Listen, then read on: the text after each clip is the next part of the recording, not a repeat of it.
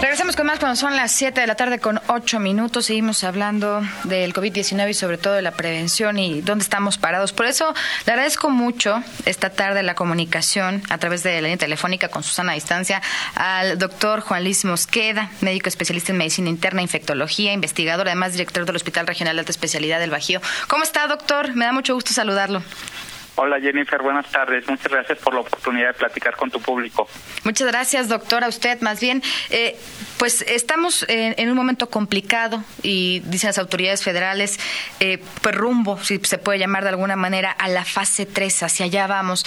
Pero exactamente a qué se refiere esto? ¿Cuál es la diferencia con lo que estamos viviendo hoy? ¿Cuál es el nivel de riesgo que tenemos hoy en México y en Guanajuato? La fase 1 de este eh, problema eran los casos importados, gente que iba llegando de otros países y ya estaba enferma. Esta fase 2 donde estamos es que ya hay suficientes personas que se enfermaron en el país y que ya se empieza a transmitir dentro de nuestro propio país. Ya no necesitamos estar en contacto con alguien extranjero o que haya viajado al extranjero. Tenemos una fase de transmisión comunitaria. Y la que viene, la fase 3, es la fase que llamamos pandémica o epidémica. Es una expansión, un crecimiento acelerado de los casos. Es realmente la parte que nos preocupa. Ahora ya va a haber tantos casos en la comunidad que esos casos van a ir contagiando a otros y a otros y se van a acumular los casos. En la medida que esa acumulación de casos ocurriera muy rápido, definitivamente puede colapsar nuestro sistema de salud. Por eso toda esta estrategia de el quédate en casa para tratar no de que no se presenten los casos, sino que no se presenten tan rápidamente. Hoy vemos, por supuesto, eh, a través de las noticias, los informes oficiales, los números de casos. Hay incluso mucha eh, preocupación de si realmente las cifras corresponden a la realidad o si estamos, eh, digamos, con, más casos a lo mejor de los que se pueden por el mismo sistema vamos a detectar. ¿Qué decirle a toda esa gente? ¿Qué medidas tenemos que, que priorizar en este momento? Qué bueno que lo mencionas. Yo creo que hay que ser muy claros. Definitivamente hay más casos, hay mucho más casos de lo que se reportan. Y eso no tiene que ver con que las autoridades mientan o quieran ocultar los casos. Simple y sencillamente es imposible contar uno por uno. Lo que se hace es un muestreo para ver cómo se va comportando, cómo va incrementando el número de casos pero definitivamente hay que tomar en cuenta que hay muchos más casos de los que estamos viendo reportados y que entonces en esta medida que acelere la velocidad vamos a tener más riesgo. ¿Cómo, nos podemos cuidar individualmente quedándonos metidos en casa? Entre menos contacto tengamos con otras personas, menos riesgo tenemos de llegar a enfermarnos. Doctor, hay en este momento, bueno, pues muchas medidas que en diferentes partes del país, incluido pues aquí ahora León, se están implementando, como es el uso de cubrebocas obligatorio, los famosos eh, túneles sanitizantes, hay eh, pues ahí de repente pues versiones encontradas entre los que dicen que sí funcionan, no funcionan. ¿Hasta qué punto, doctor? Yo creo que en esto tenemos que hablar de que la prevención es de diferentes maneras pero yo resaltaría las cosas que funcionan, que sí indudablemente funciona. Una, quédate en casa, si no tienes en contacto con más personas como lo mencioné, tu riesgo de enfermarte es menor. Segunda cosa que sí funciona, lávate las manos. A cada rato, lávate las manos con agua y jabón o alcohol en gel. Y tercera, evita tocarte la cara, porque en general vas a agarrar cosas que puedan tener los virus y cuando te tocas la cara es cuando te infectas tú mismo con los virus que llevas en las manos. Y luego pondría en otro terreno las cosas controversiales, las que para fines prácticos no hay una evidencia de que funcionen, como los túneles sanitizantes o el uso de cubrebocas generalizado. Así que yo impulsaría mucho más las cosas que sí funcionan. Si se quieren agregar cosas de las que no sabemos si funcionan, está bien, pero no hay que intercambiarlas, hay que ir por las que funcionan. Eh, por ejemplo, el uso de cubrebocas, y, quiero regresar a eso, digo, porque al final hoy amanecemos con esta, con esta medida.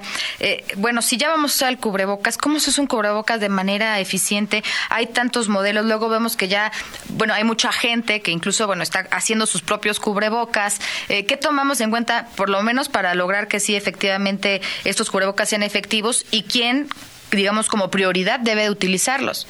Para fines prácticos, la recomendación es que lo usen las personas que están enfermas, las personas que tienen síntomas respiratorios, y luego todo el mundo dice, oigan, pero es que hay casos sin síntomas. Está bien, si usted se quiere imaginar como alguien enfermo pero sin síntomas, póngase su cubrebocas, no vamos a pelear por eso, pero yo diría es dirigido a las personas que tienen la enfermedad para que no estén expulsando virus al medio ambiente. Ahora, los cubrebocas normales, esos que conocemos que usan los cirujanos al operar, son desechables.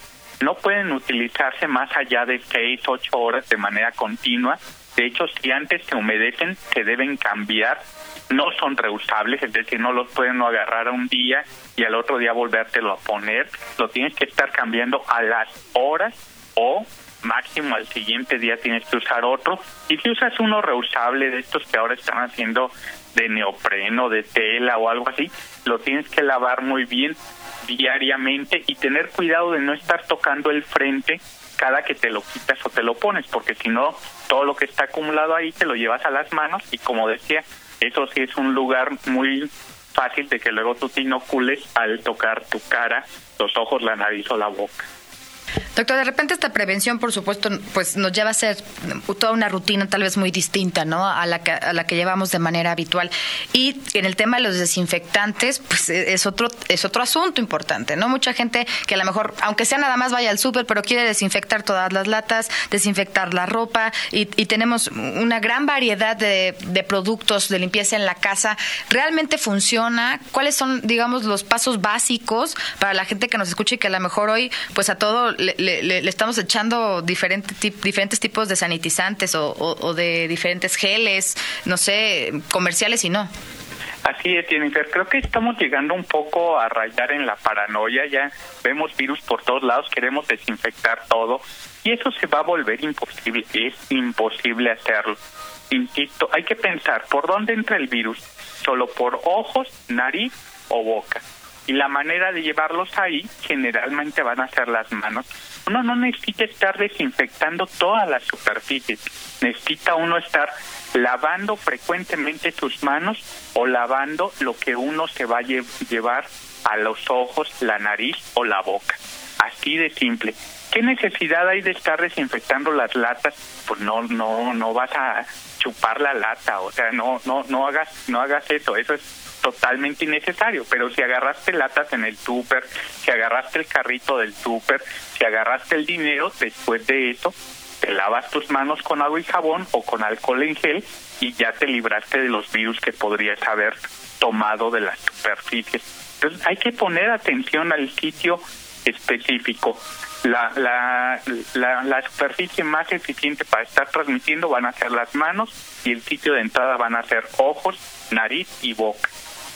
Doctor, para la gente que nos escucha y que a lo mejor, bueno, entre la cuarentena, para muchos, por lo menos en esta época tradicionalmente eran vacaciones, obviamente en este momento no lo son, que se están reuniendo, ¿no? Y que dicen, bueno, al final de cuentas no somos tantos, ¿no? Somos ocho, somos diez, o organizamos la carnita asada en la casa. ¿Cuál es la recomendación? O sea, ¿hasta qué punto realmente se pueden hacer o no este tipo de reuniones a propósito de la sana distancia? Excelente pregunta. Yo ya lo mencioné hace rato. Se trata de tener contacto con el menor número posible de personas. No es si tú invitas a un par de amigos, el problema es que cuando invitas a ese par de amigos estás en contacto con ese par de amigos y con los las personas que estuvieron en contacto con ese par de amigos. O sea, se vuelve una cadena de transmisión. Tú podrías estar virtualmente en contacto con 10, 15, 20, 50 personas más al llevar a alguien a tu casa.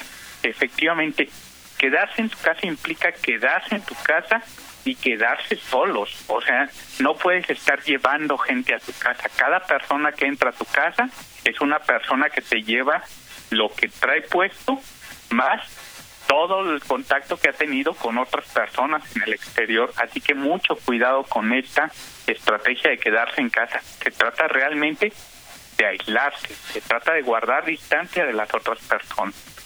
Doctor, ¿de qué tamaño es el reto para el sector salud? Hoy sabemos que de verdad nuestros médicos, nuestras doctoras, nuestras enfermeras, enfermeros están haciendo una gran labor. Por ejemplo, y ahí ya desde el punto de vista, bueno, por ejemplo, en una, institución tan importante como es el Hospital Regional de Alta Especialidad del Bajío, eh, ya, ya, está incrementando mucho la demanda. ¿Qué es lo que hacen? Eh, mucha gente se pregunta, yo voy a un hospital con algún síntoma de COVID, ¿quién me atiende?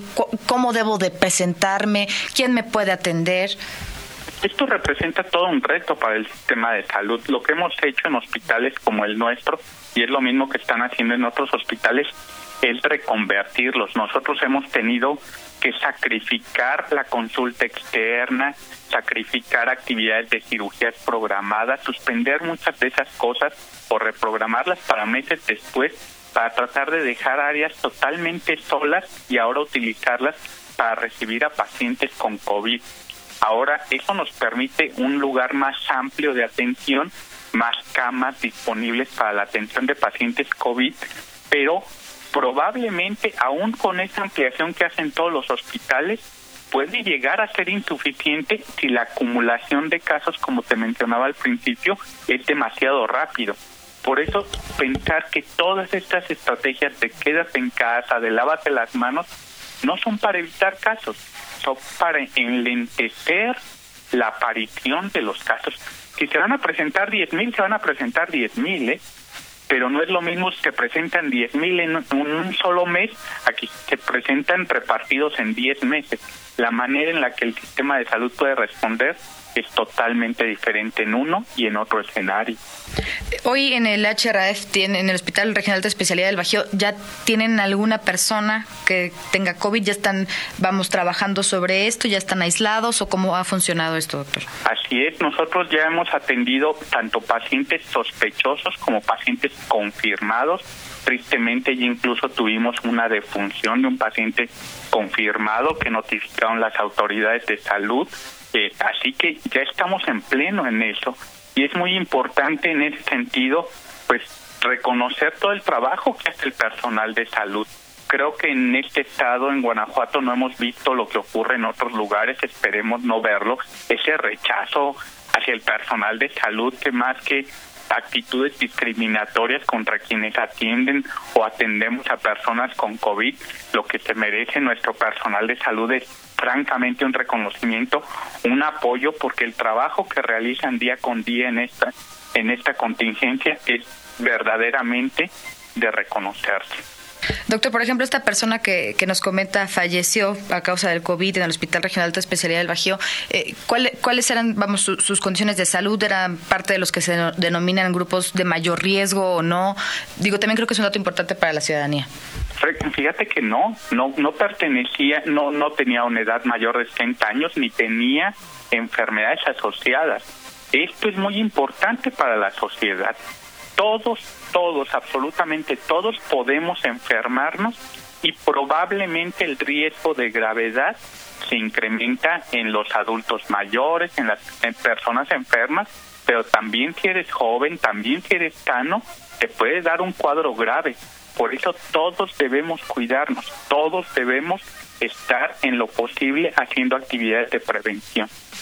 Así es, doctor. ¿Esta persona es de León? ¿Era de otro municipio? ¿O cómo funciona la red hospitalaria, vamos, para atender este tipo de casos? Eh, no me meteré más en detalles porque tú sabes que el vocero para esa, esa parte es el secretario de Salud del Estado, pero sí comentarte que tal cual el, la Secretaría de Salud en su actividad rectora en el Estado coordina los esfuerzos de todas las instituciones, tanto para la atención de los pacientes como para la información, concentran toda la información, no solo de Secretaría de Salud, sino también del IMSS, del ISTE, de, de lugares estatales o de lugares federales como el nuestro. Todo se integra en esto no hay divisiones, en esto es un trabajo conjunto y nosotros en esto apoyamos definitivamente como parte de toda la red de atención que se ha creado en el Estado. Efectivamente, doctor. Y bueno, hoy más que nunca, como bien lo dice, fuera de estas divisiones y agradeciendo las opiniones expertas como las de usted, hacer este llamado nuevamente a la gente que nos escucha. Luego hay, bueno, muchas teorías y, y gente que nos dice, todavía no me la creo. Es momento de actuar y no después de lamentarnos, doctor. Así es, fíjate que en el 2009, cuando fue la pandemia de influenza, después de que pasó, tuve oportunidad de escribir un capítulo en un libro que se llamaba la, la influencia en primera persona, donde algunos de los que participamos describíamos cómo vivimos cada parte de este episodio. Y yo señalaba eso, en la pandemia del 2009 de influenza, la gente también decía, yo creo que esto no existe, es un invento del gobierno, es esto y lo otro. Y yo decía, yo preferiría que efectivamente no existiera a que la gente se tuviera que dar cuenta de que existe viendo morir a una persona. A mí me tocó ver personas morir de influenza, hoy ya me ha tocado ver morir personas por COVID. Así que realmente dejemos esas cuestiones de lado, hagamos caso, seamos conscientes, cuidémonos todos, cuidemos a nuestras personas cercanas de más alto riesgo, porque esto es una tarea de todos. Efectivamente, doctor. Pues muchísimas gracias, gracias. Sabemos que tiene mucho trabajo y, que estamos eh, como sociedad hoy enfocados en, este tema y en otros que seguramente también podremos conversar después. Le agradezco mucho y vamos a seguir en comunicación y en contacto como siempre y siguiéndolo además con todos estos consejos y sobre todo con la información veraz que nos da la oportunidad de medios serios como nosotros que le informamos de primera mano a la ciudadanía. Así es, muchas gracias por esa oportunidad y por esa tarea que hacen de difundir información adecuada. Hasta luego. Muchas gracias. Gracias al doctor Juan Luis Mosqueda, médico especialista en medicina interna, infectología, investigador y además director del Hospital Regional de Especialidad de El Bajío.